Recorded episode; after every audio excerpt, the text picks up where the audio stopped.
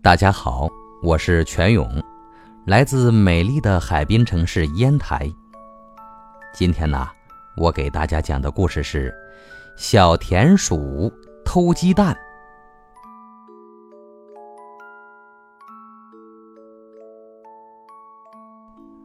话说，在很久以前，长江边上住着一个庞大的田鼠家族。他们在鼠大王的带领下，经常白天休息，晚上活动，对附近的农户和庄稼进行偷窃活动。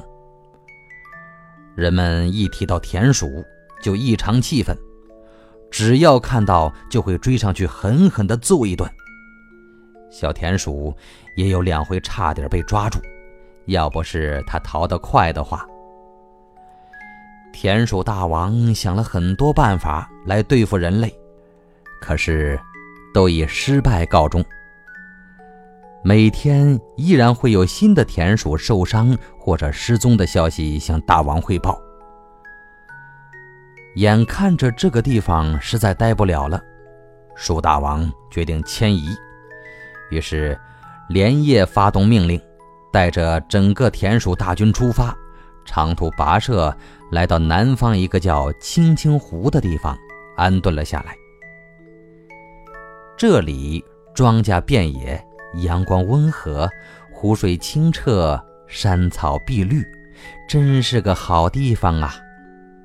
但是他们很快发现，这里距离人更近了，白天甚至都有感觉到人从他们身边走过的声音和气息。田鼠们躲在洞里，连大气都不敢喘一声。晚上，只有偷偷从庄稼地里翻找些被人们丢弃了的豆角，勉强填饱肚子。更紧张的是，大王这时下了一道命令：每家必须轮流给大王进贡美食，否则格杀勿论。眼看着快轮到自己家进献了，早些天听说为了给大王送份大餐，有几个家族首领已经被人给狠狠教训了一番。现在都在家养伤呢。想到这儿，小田鼠不禁打了个寒战。怎么办呢？怎么办呢？小田鼠很着急。深夜。人都进入了梦乡，小田鼠悄悄溜出门侦查了一圈。这里的人更聪明，家家都门锁得紧紧的，有的还雇了警察。大黄狗在附近巡逻，差点就被撞上。我的天哪！要不是俺天生练就了一副好身手，还真说不定要触犯到这些危险分子呢。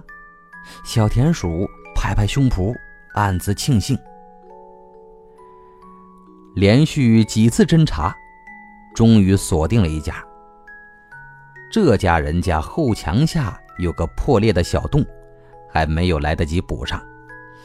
小田鼠看看周围没有动静，就轻轻的一下一下。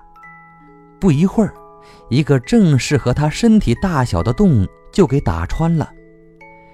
小田鼠拍拍手，得意的看着自己的杰作。要不是怕暴露，他真想在地上翻几个滚呢。不放心的四周再看了看，似乎没有异常情况。小田鼠放心了，他迅速钻了进去。哇，这么多的鸡蛋！小田鼠口水都快流出来了。连日来的饥饿和恐惧，让小田鼠见到这鸡蛋，一下子兴奋起来。要知道。平日里，鸡蛋一般只有鼠大王才有资格吃得上的美餐，顾不上那么多。小田鼠决定先填饱肚子再说。只见它后爪直立，前爪把鸡蛋抱起，牙齿轻轻磕破蛋壳，美美的吃了个干净。终于吃饱了，可是鸡蛋这么大，这么滑，又这么多。怎么搬回去呢？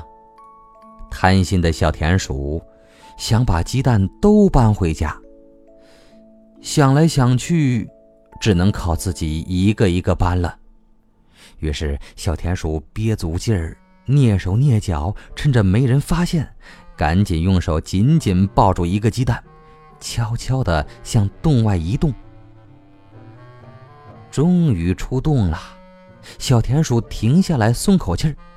突然，一条大黑影拦在了前面，定睛一看，啊，我的妈妈呀！警察！果然不干好事！大黄狗大喝一声。原来呀，他刚才巡逻经过时，就听到了微微的敲墙声。要知道，狗的耳朵在动物中可是很灵敏的。他不放心，就循声跟到这里，看到小田鼠正巧在往洞里钻。他本想跟着进去逮个正着，可是啊，洞太小，他只好待在洞外一直守着。顾不上捧鸡蛋，顾不上大王的死命令，小田鼠赶紧逃。只是，人类的好朋友大黄狗怎么会放过他们呢？哇呜一声，一个纵身，一下就把小田鼠给摁在脚下。小田鼠吓得浑身哆嗦，回去警告你的大王，再偷偷摸摸做坏事，我绝不轻饶。大黄狗狠狠教训了他一顿，然后把他放了。后来呀，这里再没有人看到过小田鼠。再后来。整个田鼠大军躲到一个深山里去了，人们也就很少看到他们做坏事了。